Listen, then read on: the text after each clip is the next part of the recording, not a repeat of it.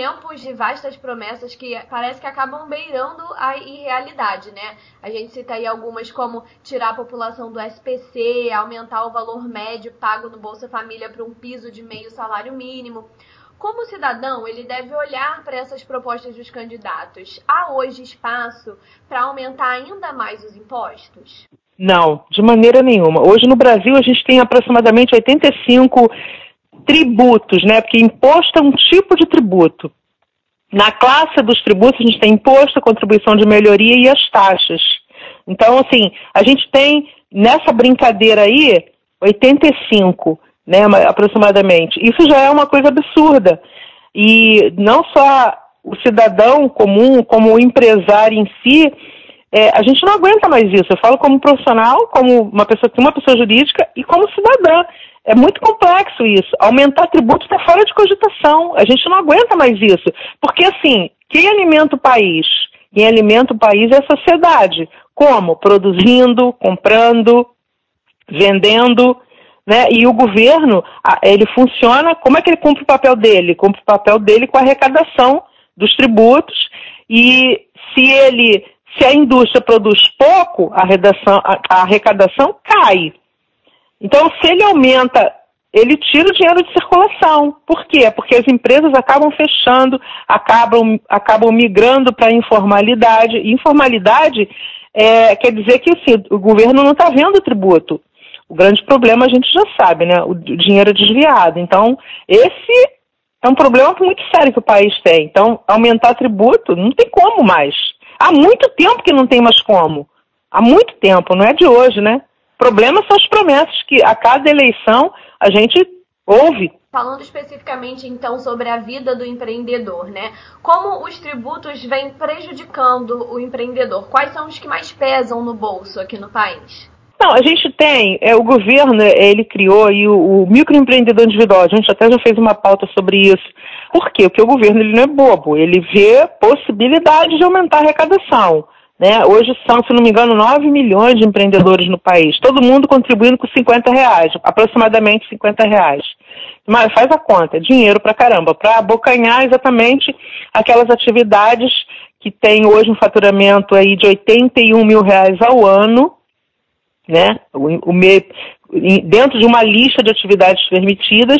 Então, assim, o pessoal que fatura até 81 mil reais ao ano para algumas atividades listadas na, listadas na legislação do MEI, o governo diz, olha, você pode fazer isso sem burocracia, blá, blá, blá. Quem não é microempreendedor individual está no Simples Nacional, né? Está no Simples Nacional, que é, são as microempresas, as empresas de pequeno porte, e mesmo o Simples Nacional tem gente muito endividada, não consegue pagar, porque não consegue vender, tem, tem que vender ou tem que recolher tributo. Tem muita gente endividada no MEI, porque o MEI, diferentemente do Simples, lucro presumido do lucro real, que são formas de tributação, ele tem que recolher mesmo que ele não venda. O MEI é um caso à parte. Então, assim, os tributos, eles trazem prejuízo de alguma maneira, por quê? Porque o empreendedor, a empresa, paga mas, ao mesmo tempo, a gente não tem o que a gente deveria ter, que é a responsabilidade do governo, né? Que é saúde pública, segurança, então a gente paga INSS e tem que pagar um convênio médico. Porque a gente não tem é, o que o governo deveria dar. Então você tem, tem que desembolsar duas vezes. E as alíquotas são altas. A gente paga alto imposto de renda, a gente paga ICMS alto, mesmo o pessoal do Simples Nacional paga já o ICMS embutido. Uma vez me perguntaram, mas, por exemplo, mas mesmo sendo um regime de tributação é, é diferenciado, mesmo assim ainda, ainda é alto. Né? Para a saúde que a gente tem no Brasil, para a segurança que a gente tem no Brasil, que o que chamo de IDH, né? Índice de Desenvolvimento Humano. A gente não tem um, um, um desenvolvimento humano aqui favorável em função do que a gente paga. A gente paga um serviço alto e não tem qualidade para isso. Isso que a gente tem que observar. Claro que quando prometem, ah, é, vamos fazer isso caso seja eleito, blá blá blá. A população não sabe analisar tecnicamente porque tem muitas questões técnicas envolvidas. Às vezes tem uma promessa disfarçada sabe? Esse é que é o grande problema. Sueli, na sua opinião, a população ela está ciente da necessidade de uma reforma tributária? Quão urgente ela é? Eu acho que a população está começando, começando, né? Já melhorou um pouco de um tempo para cá, já melhorou um pouco, porque a situação atingiu um nível tão insustentável, dado o número de desempregados, o número de endividados no país, chegou está tão insustentável que a população está começando a ter, a ter noção disso, de que talvez não da reforma tributária em si, mas de uma mudança. Até porque, Bruna, não é a reforma tributária exclusivamente que vai resolver o, o problema do país. O problema do país envolve reforma tributária, administrativa. É, a gente tem um Congresso caríssimo que, que consome uma boa parcela do que entra né, como recurso para o governo com, eh, com gastos assim que, a nosso ver, poderiam ser é, reduzidos, quantidade de parlamentares. Então, não é só a reforma tributária. Isso aí é, é um ponto da questão. Então, assim, o brasileiro, ele está questionando hoje, alguns sim, já tem noção da reforma tributária, mas ele, o, o brasileiro questiona uma mudança como um todo, sabe? Agora, a reforma tributária em si, ela é muito urgente, mas, assim, existe é, existem travas que não, não deixam ela seguir adiante. E o grande problema da reforma tributária é o ICMS, praticamente, porque quando se tenta fazer alguma coisa, os governos estaduais reclamam, porque eles vão perder a arrecadação. A gente teve o um episódio agora recente dos caminhoneiros, né? Que a, o governo federal estava abrindo mão é, por conta do óleo diesel, né, do PIS e da COFINS, que, que, são contribuições federais, né, não, não, é nem imposto, é contribuição federal que tem uma, uma destinação específica. A CID também, que é uma a contribuição é, de intervenção do domínio econômico que fala sobre a área de transportes, o governo, o governo federal estava abrindo mão, baixar um pouco as alíquotas mas os estados, a, a, a, grande maioria cedeu, né? Uma minoria disse, não, eu não, eu não aumentei imposto, então não tem que baixar agora. Então a gente sempre esbarra nisso. E até dá para entender, de alguma maneira, os estados, né? Porque vamos falar do outro lado aqui, os governadores, aqueles que, vamos dizer assim, estão tentando fazer seu trabalho, tem um problema, porque se não tem dinheiro, eles não conseguem fazer. Já é difícil fazer com dinheiro, porque tem o desvio, né, de, de, alguma forma tem o desvio, que é horrível para o país isso, né? Mais gente morre na, nos, nos, hospitais, mais pessoas passam fome, mais pessoas ficam desempregadas. É, é, muito complexo isso. O Rio de Janeiro, não sei se eu já contei essa história, mas assim, quando a Constituição de 1988, isso é uma coisa que acontece, o brasileiro ele não sabe, só aquele que estuda mesmo, né, que é técnico, aquela coisa toda. Quando houve a Constituição de 88, houve um acordo com o governo federal e os estados, assim, que o, o Rio de Janeiro é um grande produtor de petróleo.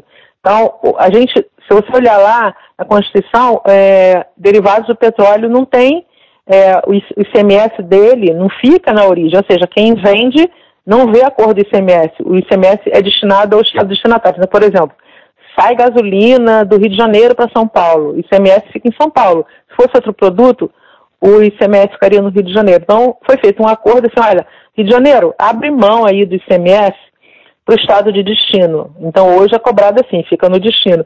Porque você tem os royalties do petróleo, então tem muita grana envolvida nessa história. E assim a Constituição de 88 foi redigida, né?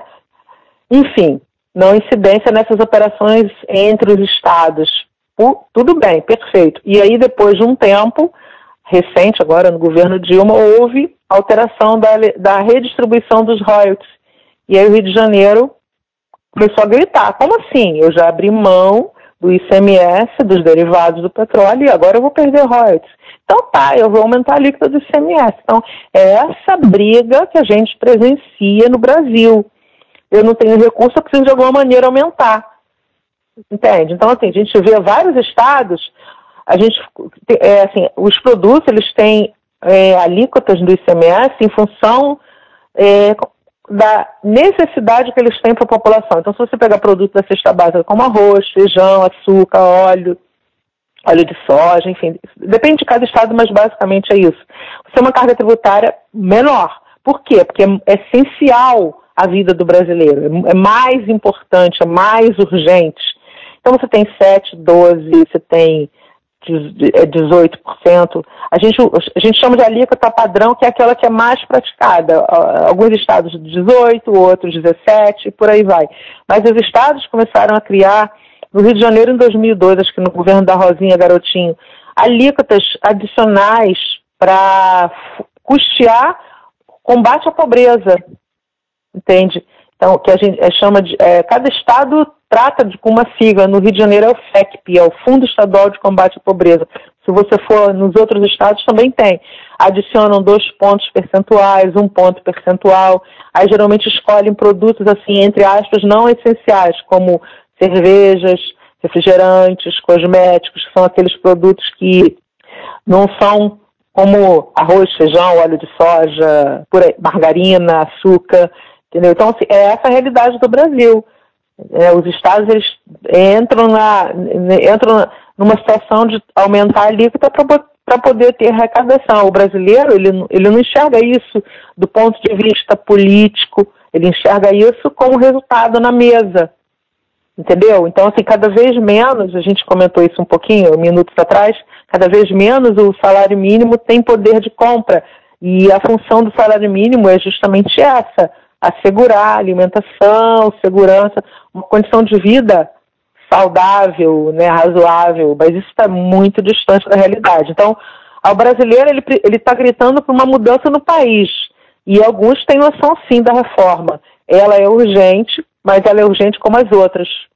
Porque se a gente, a gente fizer reforma tributária, mas manter um Congresso inchado daquele jeito, né, condições eleitorais também em que, né, eu não, eu não fui lá para ver, mas que a gente vê na mídia é, duvidosas, vamos dizer assim, né? É muito complicado, muito complicado. A gente está refém de uma situação que é grave. No artigo Peso dos Tributos Paralisa o Brasil, a senhora afirmou, né, no que, no que se refere a impostos, que o que acontece na prática é que o governo vende o almoço para comprar o jantar. É, a senhora pode explicar um pouco essa questão, né? Como a gente pode baixar impostos de uma forma sustentável? O, o governo vende almoço para comprar o jantar, porque na situação lá, do, do, na greve dos caminhoneiros, ele, ele pode dizer, olha, vou baixar o PIS e a COFINS, as alíquotas do PIS e da COFINS, vou baixar a alíquota da CID, a, a, grande, se não me engano, acho que seis estados não concordaram, a gente tem 26 estados mais o Distrito Federal, seis dessas unidades da federação não concordaram, tem, então 19 unidades, 19 21, 21 unidades da federação concordaram em baixar, entendeu? Mas, assim, é aquela história. A gente pode olhar no passado, baixa aqui, mas tem que aumentar do outro lado, porque existe, fica uma lacuna. Fica uma lacuna. Entende? Fica uma lacuna. Por isso que ele vende o almoço, ele, ele baixa para resolver um questionamento, mas por outro lado ele tem que aumentar, como foi a situação dos caminhoneiros. Depois a gente começou a ver na mídia que ia aumentar para compensar uma falta. Então as pessoas não têm essa noção, se iludem.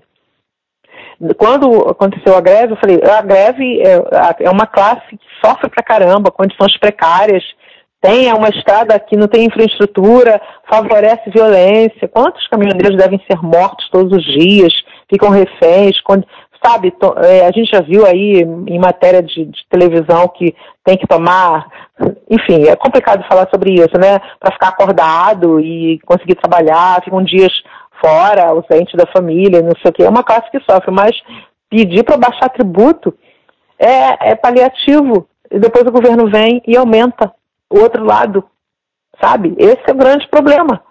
Baixar imposto de forma sustentável é, é, é, a gente fica no, igual cachorro correndo atrás do rabo. Entendeu? Tinha que, tinha que ter reforma geral, não é só baixar imposto, não. Baixar imposto é complicado. A, a, a sociedade tem que se mobilizar, não é para baixar esse ou aquele tributo, é para mudar o país de maneira geral, ampla e restrita. Porque senão a gente volta para o mesmo problema. Não adianta desvio de dinheiro de valores astronômicos sabe? E, e, e, e baixa tributo. Tá, mas tem desvio. Aí, aí, sabe, a gente não sai disso, não sai desse buraco, é um buraco sem fundo.